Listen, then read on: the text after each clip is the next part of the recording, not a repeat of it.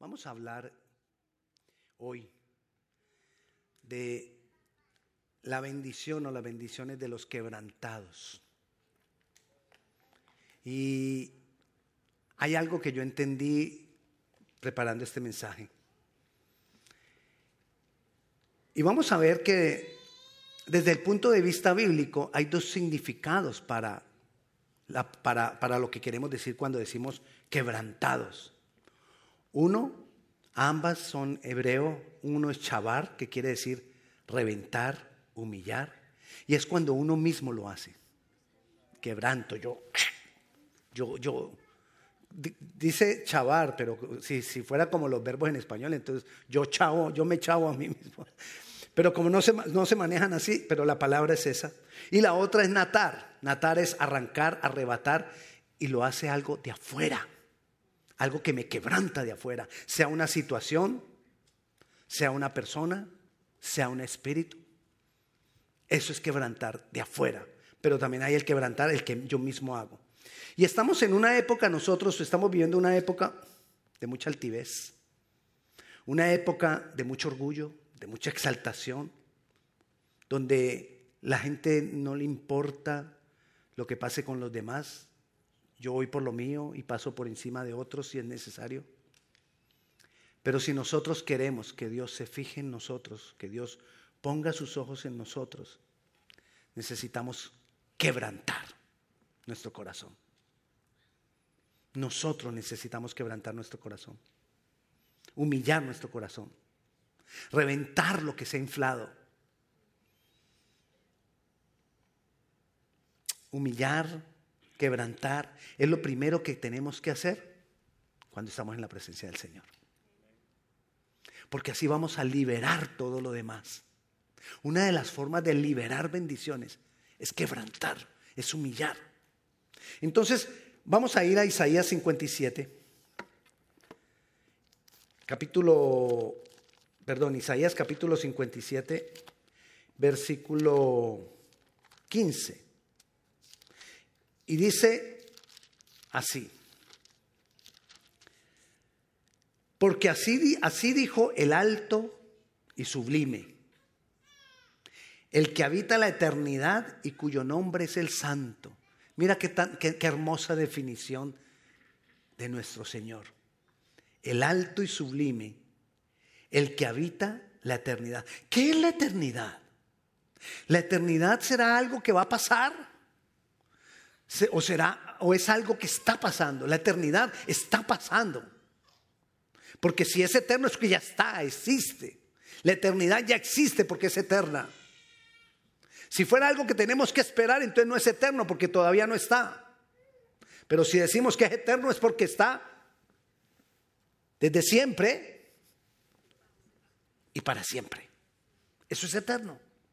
Entonces, la eternidad comparado con, lo que con lo natural, la eternidad es lo sobrenatural. ¿Y qué es lo sobrenatural? Lo que no está afectado ni por tiempo ni por espacio. Esas dos dimensiones nos limitan a nosotros en lo natural. Porque tenemos que siempre esperar el tiempo. Y el tiempo nos dice, ¿cuándo? Porque tenemos es que esperar siempre determinar el espacio, porque el espacio nos dice dónde. Pero en lo eterno no hay ni cuándo ni dónde. Lo eterno está por encima y lo eterno en lo eterno no hay tiempo. Y en lo eterno no hay la dimensión de espacio. Y dice ahí, así dijo, el alto, el sublime, el que habita fuera de lo natural el que habita lo sobrenatural. Entonces partamos de ese hecho. Nuestro Dios, el Dios en que nosotros creemos, nuestro Padre habita en la eternidad. Sin ser limitado ni por tiempo ni por espacio. Ahora piensa, eso es Él. Y yo soy su hijo. Empieza a pensar. ¿Qué necesito yo hacer como hijo de Dios para poder estar con Él en lo sobrenatural? Dice, y cuyo nombre es el santo. Él es santo. Él es el santo, el único santo. Todos los demás somos santos por Él, pero nadie puede ser santo por sí mismo. Yo habito en la altura, dice, y la santidad. Según eso, para nosotros poder habitar con Él tenemos que tener santidad. Pero la santidad nosotros no la adquirimos por nosotros mismos. La santidad nosotros la adquirimos por estar con Él. Por eso dice Mateo, sed pues vosotros santos como Él es santo. Sed pues vosotros santos por estar con el santo. Cuando nosotros permanecemos con Él, recibimos santidad, somos impregnados de santidad y vamos a poder vivir en santidad.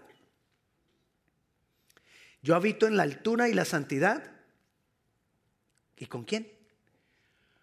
Con el quebrantado y humilde de espíritu. Oh, ¿a quién es el que lleva a él allí a que habite con él en lo sobrenatural? Al quebrantado y humilde espíritu. Entonces, ¿qué necesito yo para estar con Él viviendo lo sobrenatural? Quebrantar, humillar mi corazón. Lo que quiere decir eso es lo que, lo que muchas veces yo te he dicho. Nosotros podemos empezar a vivir la vida eterna desde ya. Nosotros podemos vivir la eternidad desde ya. No tengo que esperar a morirme, ni tengo que esperar a que Jesús venga. Yo puedo empezar a vivir la vida eterna desde ya. Pero para vivir la vida eterna desde ya no lo puedo hacer por mí mismo. No es por mérito propio. No es porque nadie se lo haya ganado. Es porque nosotros nos agarramos de Él. Recibimos santidad. Pero no basta. Aquí nos está diciendo necesitas hacer algo, algo más. Humilla humilla. Humilla. Y sigue diciendo, con el quebrantado y humilde de espíritu, para hacer vivir el espíritu de los humildes. ¡Wow! Hay veces la vida no es fácil. Estamos en un mundo lleno de necesidad. Estamos en un mundo lleno de angustia donde la maldad se va multiplicando y esa maldad que se multiplica trae más angustia.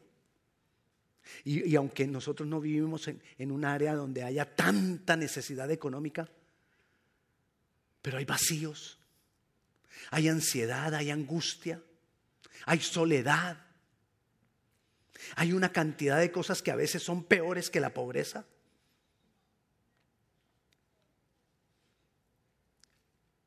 Y nosotros necesitamos de ese obrar de Dios en nuestras vidas, que venga Él a soplar vida sobre nosotros. Que Él haga vivir el Espíritu en nosotros, pero entonces para eso necesitamos ser humildes. Y para vivificar el corazón de los quebrantados. Ahí está el Señor. Por encima de todas las cosas, el Dios que vive en lo sobrenatural, interesado en mí, en ti, en cada uno de nosotros, para llevarnos a caminar con Él en las alturas. Y sobre las alturas os, haré andar, lo prometió. Pero hay algo en nosotros que necesita que podamos nosotros disfrutar de eso. Humildad, humildad, humildad.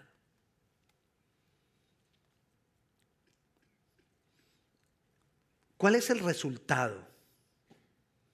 Ya vimos ahí que hace vivir el Espíritu, nos vivifica. Y mira lo que dice el versículo 18 de ese mismo capítulo. He visto sus caminos. Y comienza después, pero los sanaré. O sea, he visto sus caminos, pero los sanaré. Nos hace pensar que esos caminos no han sido caminos de gran bendición, no han sido caminos, habla de caminos de, lo que estamos hablando, de ansiedad, de dolor, de dificultad, de tropiezo. He visto sus caminos, pero los sanaré. He visto sus caminos. Los he visto sufrir, podría estar diciendo. Los he visto heridos, pero les sanaré. Los he visto en problemas, pero les sanaré. Los he visto luchando, pero los sanaré. Y le decía ahora, estamos en tiempo donde las heridas son la suerte común de mucha gente. Somos heridos hasta en, en nuestras propias casas. Somos heridos muchas veces por nuestros propios familiares. Nosotros hemos herido a familiares nuestros. Hay heridas por todas partes.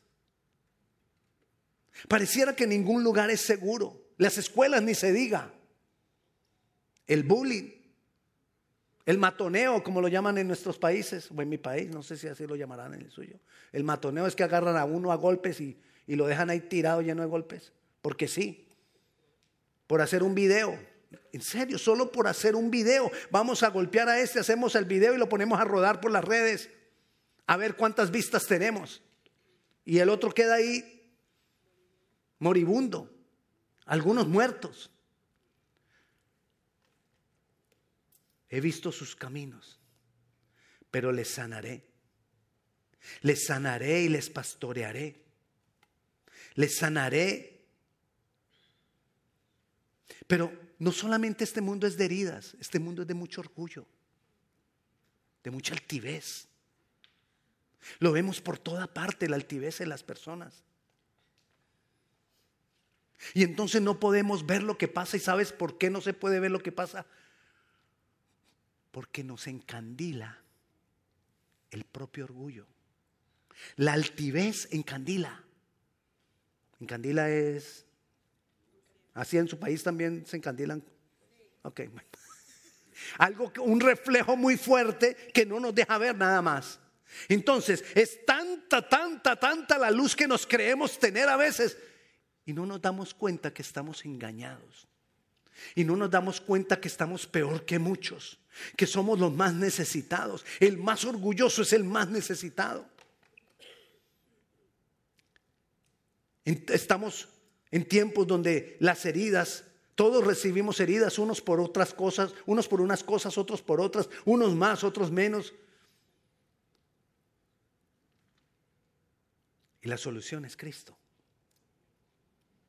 Y Cristo, y Cristo abrió camino para que nosotros vengamos al Padre. Y tenemos el camino abierto. Pero cuando nosotros venimos al Padre, tenemos que humillar. Cuando nosotros venimos a Jesús, tenemos que humillar. No hay otra forma. La puerta es Jesús. La entrada es Jesús. Pero yo no puedo venir ante el Padre y ante Él con altivez. Porque Él ama. Es al que se humilla.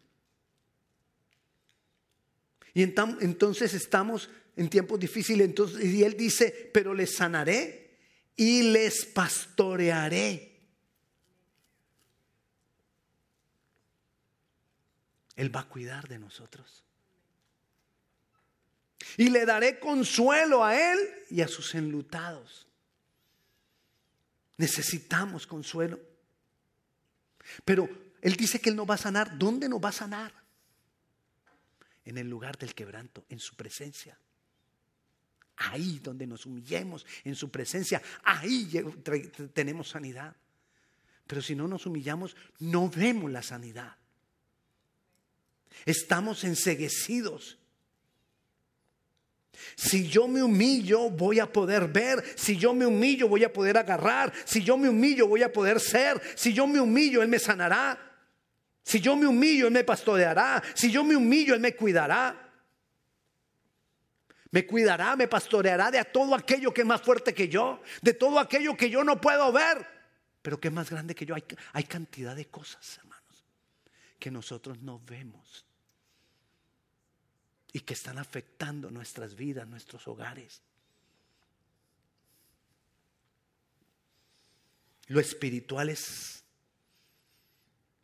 es mucho. Lo espiritual, el problema es que nosotros no lo vemos. Pero en lo espiritual hay demasiadas cosas que afectan, que influyen. Él nos dará consuelo. Vendrán los ataques, vendrán los dolores. cuando, cuando hay ataques, cuando hay dolores, ¿qué hay? Hay desesperanza. Cuando hay necesidad, hay desesperanza. Y a veces se va multiplicando la necesidad al lado de nosotros y nos viene una por una parte y nos viene por otro y nos viene por otro. Y ahí viene desesperanza. Pero dice ahí que Él nos dará consuelo. Y dice el versículo 19 que entonces Él producirá un fruto en nosotros, un fruto de labios. Y ese fruto de labios es paz. Lo dice el versículo 19. Vamos a, va a salir de nuestra boca no desesperanza, no amargura, no angustia. Va a salir paz. Va a ser el fruto en nuestras vidas, paz. Entonces imagínense, si yo humillo, Él va a vivificar mi espíritu. Toda esa angustia que yo tengo, no hemos dicho que cambian las situaciones, estamos diciendo lo que dice ahí, que Él va a consolarme en medio de la dificultad. Que a pesar de que Él ve mis caminos, a pesar de que Él ve todo lo que yo estoy sufriendo, entonces Él va a traer consuelo, va a traer paz, va a traer cuidado de nosotros. Cuando humillamos. Paz al que está lejos y al cercano, dijo Jehová, y lo sanaré, dice el versículo 19. Y lo sanaré. O sea, lo que en, en resumen, cuando hay quebranto del corazón, el resultado es paz y vida en el Espíritu. Porque dijo, y los vivificaré en el Espíritu. Estamos en tiempos difíciles y seguiremos viviendo en tiempos difíciles. Los tiempos no van a cambiar. Los tiempos se van a empeorar. Está escrito. Lo que nosotros tenemos que hacer es aprender a vivir esos tiempos en lo sobrenatural. ¿Por qué algunas familias sufren más que otras? No lo sabemos. ¿Por qué algunas personas sufren, tienen situaciones más difíciles que otras? No lo sabemos. No es ni por pecado, ni por herencias malditas, no es por nada de eso. Porque se lo preguntaron a Jesús y ese por qué es ciego, por el pecado de él o por el pecado de sus padres. Yo creo que Jesús dijo, no han entendido. Ni por el pecado de él, ni por el pecado de los padres. Quita ese pensamiento de tu cabeza que no es por eso. Yo me voy a glorificar y lo voy a sanar. ¿Qué nos está diciendo a nosotros? Que Él se va a glorificar a nosotros y nos va a sanar. Pero necesitamos humillar. Necesitamos humillar.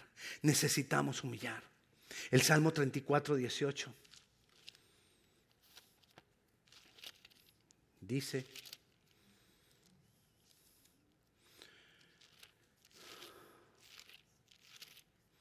cercano está Jehová a los quebrantados de corazón y salva a los contritos de cercano está. Él no nos va a abandonar. ¿Qué es lo que yo tengo que hacer? ¿De qué me tengo que asegurar? De humillarme, no más. Él no me va a abandonar. Él va a estar ahí. Entonces, cuando yo estoy en desesperación, cuando yo estoy en angustia, solo hay una cosa que puedo entender. Me falta humillarme. Solo hay una cosa que puedo entender. Necesito humillarme. Y parece algo tan sencillo, pero no lo es. Santiago 4:10 dice que si nosotros nos humillamos delante del Señor, Él nos exaltará. Primera de Pedro 5 dice que Él nos exaltará cuando fuere tiempo. O sea, Él nos va a exaltar. Pero tenga la certeza que si usted viene al Señor y usted se humilla supuestamente y está pendiente del tiempo, no se humilla. Cuando usted se humilla, usted es levantado por el Señor y es sacado de la dimensión de tiempo. Porque Él no levanta lo sobrenatural y en lo sobrenatural no hay tiempo. Entonces en tu ser te despreocupas de Él. Tiempo. Y ya no preguntas cuándo. Solo te humillas. Solo te humillas. Santiago 51, 17 dice, perdón, Santiago, Salmo 51, 17. Yo creo que eh, la persona que está poniendo los, los pasajes dijo, Santiago 51. Los sacrificios de Dios. Dios se cansó de que la gente hiciera sacrificios. Dios se cansó, no, no me lo quite. Dios se cansó de que la gente estuviera buscando la forma de hacer penitencias. Dios se cansó de que estuviéramos humillando el cuerpo en vez de humillar el corazón. Los sacrificios de Dios son el espíritu. Eso es lo que Dios quiere. Y al corazón contrito y humillado, Señor nunca lo va a despreciar. Antes va a estar ahí. Necesitamos, necesitamos humillar. Dios se cansó en la antigüedad de sacrificios. Dios se cansó de que estuvieran pendientes de las obras. Dios quiere nuestro corazón. Pero nosotros necesitamos que ese corazón sea quebrantado porque está lleno de fortalezas. Vuelvo y le doy el ejemplo. A mí me dejó marcado ese, ese, ese muchacho. Ni sé su nombre. El joven rico que vino corriendo a Jesús. Recuerda, lo estudiamos hace unas semanas. Jesús venía por el camino, él vino corriendo y se postró. Ojalá me pudiera tirar yo ahí de rodillas, pero se quedan ahí clavadas mis rodillas. Se tiró de rodillas y le dijo, Señor, ¿qué tengo que hacer para tener la vida eterna? Se postró delante de Dios y estaba interesado en la vida eterna. Y Jesús le dijo, conoce los mandamientos, no matarás, no... Y le fue diciendo los mandamientos. Él dijo, sí, los conozco y los he cumplido todos desde joven. ¿Qué tipo? ¿Qué tipazo? Como para, para, como para la, Alana cuando crezca. Pero no. Porque tenía una fortaleza que no humilló. Jesús le dijo, deja todos tus bienes véndelos, repártelo a los pobres y sígueme. Y él no pudo.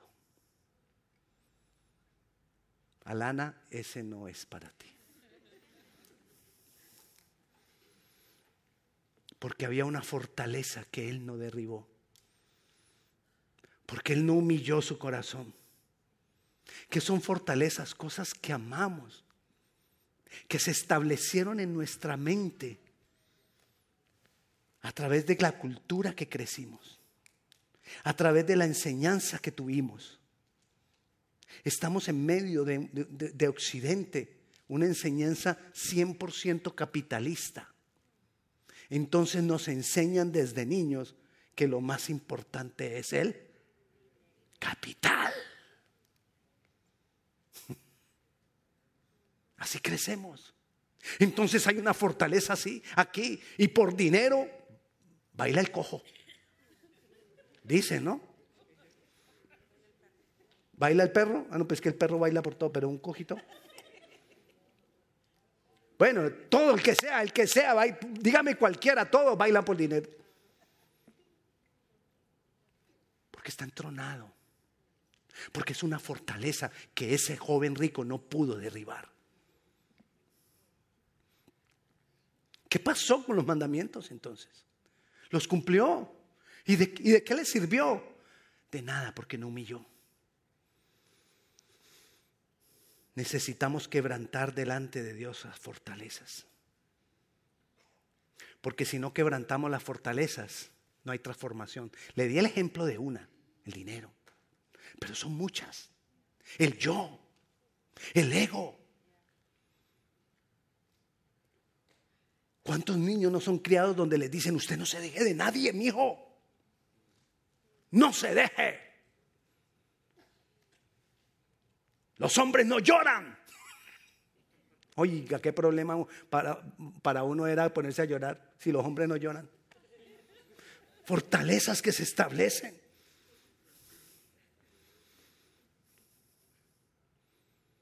Usted manda en la casa, no se vaya a dejar de ninguna mujer. Nos enseñan eso.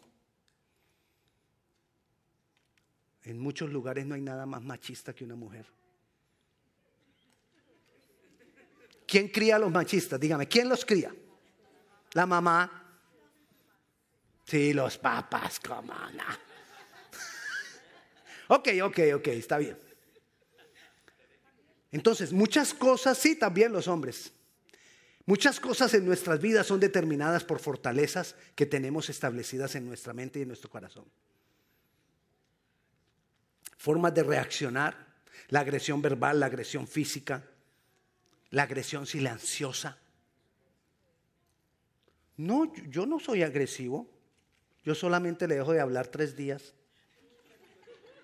Eso se llama agresión silenciosa, psicológica. Es agresión. Propósitos en la vida son fortalezas. Como ahorita hablamos del dinero. ¿Y qué vas a hacer cuando sea grande? Lo primero que pensamos es cuánto pagan. Dedíquese a esto, papi, estudia esto. ¿Y, le pagan bastante o no pagan bastante? Es más, nosotros mismos le decimos, ¿ya miraste cuánto pagan? ¿Cuánto se gana esa persona? Papi, yo quiero pintar cuadros. ¿Y cuánto te van a pagar? Ya, desechamos esa profesión, porque eso no cabe en esta cabeza que ya tiene una estructura con una fortaleza y metida. Te estoy diciendo cosas que son naturales, que son diarias, que, que vemos todos los días, pero así hay una cantidad de cosas espirituales. Hay cantidad de cosas espirituales. Cuando tú llegas a la presencia de Dios, y aquí vamos a ver la diferencia entonces entre humillar y quebrantar. Cuando tú llegas a la presencia de Dios, la presencia de Dios, la sola presencia de Dios, derriba a los ídolos. Cuando la presencia de Dios llega a ti, el ídolo se da. La fortaleza se quebranta. Entonces, lo que hago yo es humillarme. Y lo que hace la presencia es quebrantar la fortaleza. Esa es la diferencia. Yo me humillo y Él quebranta las fortalezas que yo tengo. ¿Recuerdan cuando hace unas semanas también hablamos acá de que llevaron el arca del pacto al, templo de Dagón? ¿Y qué pasó con el ídolo que tenían Dagón? Cayó. Y lo volvieron a levantar y al otro día cayó destrozado. Así, destrozado. Así cayó.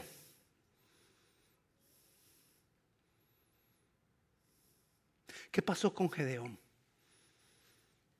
¿Usted recuerda uno de los nombres de Jehová es Jehová Shalom. Y saludamos y decimos Shalom, Shalom, se oye lindo y estamos diciéndole a la persona, pase a ti. Pero ¿de dónde salió eso? Dios se lo dijo a Gedeón. Vayamos rapidito ahí a jueces, capítulo 6. Dios llama a Gedeón y le dice a Gedeón que va, saque a libertad a su pueblo. Su pueblo estaba oprimido, ellos estaban en angustia, estaban en desesperación, estaban con, todas con, con, los filisteos, perdón, los madianitas eran. Sí, los madianitas que venían y los oprimían vez tras vez, los, los oprimían. Y el pueblo está escondido en cuevas y viene Dios y llama a Gedeón y le dice que tú vas a sacar a libertad al pueblo. Gedeón le pone un, poco de peros a Dios. Pero quiero que vayamos al versículo 22. Viendo entonces, Gedeón, que era el ángel de Jehová, es decir, viendo Gedeón que se había encontrado con Dios, perdón, recuerde, ¿cuál fue el fruto que dijimos que daba cuando el Señor quebrantaba? ¿Cuál era el fruto de que salía de nuestros labios? Paz, ok. Entonces, dice, viendo esto, versículo 22, viendo entonces Gedeón que era el ángel de Jehová, dijo, ah, Señor Jehová, que he visto el ángel de Jehová cara a cara. Pero Jehová le dijo, paz a ti, no tengas temor, no morirás. Ahí le dijo, shalom. De ahí es donde sale la palabra. Y edificó allí Gedeón altar a Jehová y lo llamó Jehová Salom, el cual permanece hasta hoy en Ofra de los Abesitas. Pero mire, ¿qué tuvo que pasar? ¿Qué tuvo que hacer Gedeón? Todo pasó en la misma noche. Aconteció que la misma noche le dijo Jehová, toma un toro del hato de tu padre, el segundo toro de siete años, y derriba el altar de Baal que tu padre tiene, y corta también la imagen de acera que está junto a él, ídolos, fortalezas establecidas. ¿Y qué le dijo? Si tú quieres vivir en esa paz, humilla, derriba esas fortalezas que han estado en tu familia, que tú las has heredado, porque tu padre las tiene y quizás los padres de tus padres las tuvieron. Tenemos que humillar, tenemos que humillar. Ahora, ¿cuál es nuestro más grande ídolo? Super Víctor. Tu más grande ídolo Super Alejandra. Tu héroe. ¿Super qué? Super mi marido. Nosotros mismos. ¿Cuál es la imagen que más defendemos? ¿Cuál es la imagen que Dios nos dice derríbala y no la queremos derribar? Dígame que derribe cualquier imagen. Es más, me voy, me voy a cualquier otra parte y derribo cualquier imagen que yo otra vez, pero no derribo la mía.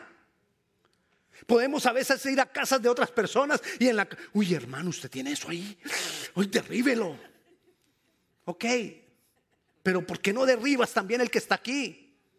Yo no estoy diciendo que no hagas esto, lo que estoy diciendo es que así como haces esto, también hagas que hay que derribar el que hay acá. Este es el que más tengo yo que derribar. Y cuando nosotros nos humillamos, entonces la manera de, derribarlo es humillarse. Porque cuando yo me humillo ante la presencia de Dios, la misma presencia de Dios quebranta mi yo. ¿Qué es lo que entonces nos hace falta? Humillar. Y entonces vendrá la bendición de los quebrantados. ¿Cuál es la bendición de los quebrantados? Que Él, con su presencia, sea que haya un dagón, sea que haya un Baal, sea que haya una cera, sea que haya lo que sea, o sencillamente un yo engrandecido, lo derriba. Somos transformados, somos vivificados, somos consolados y habrá fruto de paz en nuestros labios. ¿Qué es lo que más nos angustia? El dolor de nuestro propio ser. ¿Qué es lo que más nos angustia? El temor a que nosotros, nosotros mismos suframos. Así que la invitación en este día es que aprendamos a humillarnos. Y humillar es rendir mi yo, mi ego. Que, que comencemos nosotros por decirle al Señor, Señor, muéstrame ese ídolo que tengo acá. Porque en la mayoría de nosotros es grande, grande ese ídolo. En la mayoría de nosotros esa imagen es grande.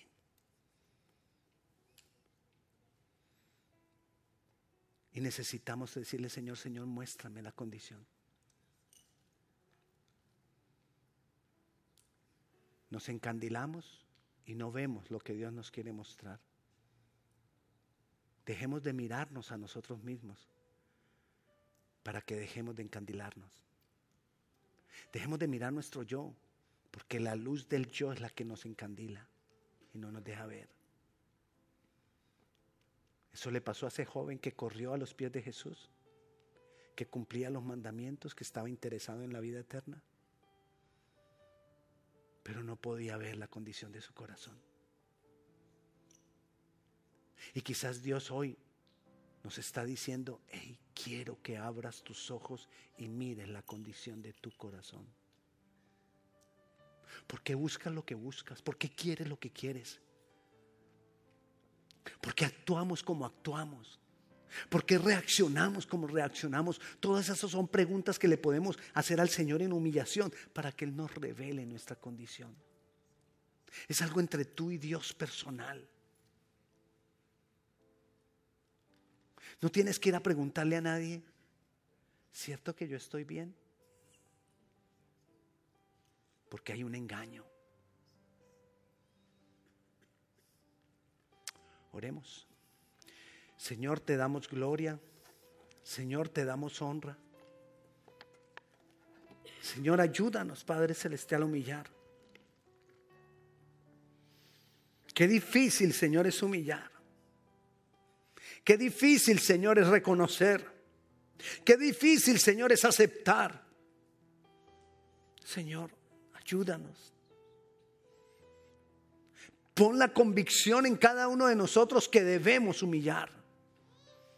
El yo, el ego,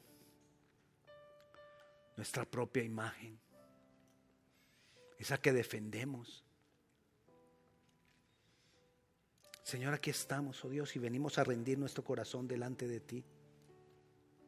Señor, aquí estamos y venimos a rendir nuestro ser delante de ti, Señor. Venimos a humillar. Señor, pero es más lo que necesitamos humillar en nuestra casa, en soledad contigo, en intimidad contigo. Ayúdanos en esos momentos. Ayúdanos a buscar esos momentos contigo, Señor. Que no nos vayamos de acá, sí, ya entendí, pero que no nos quedemos en hacer nada, sino que hagamos el propósito de humillarnos y de preguntarte de todo corazón,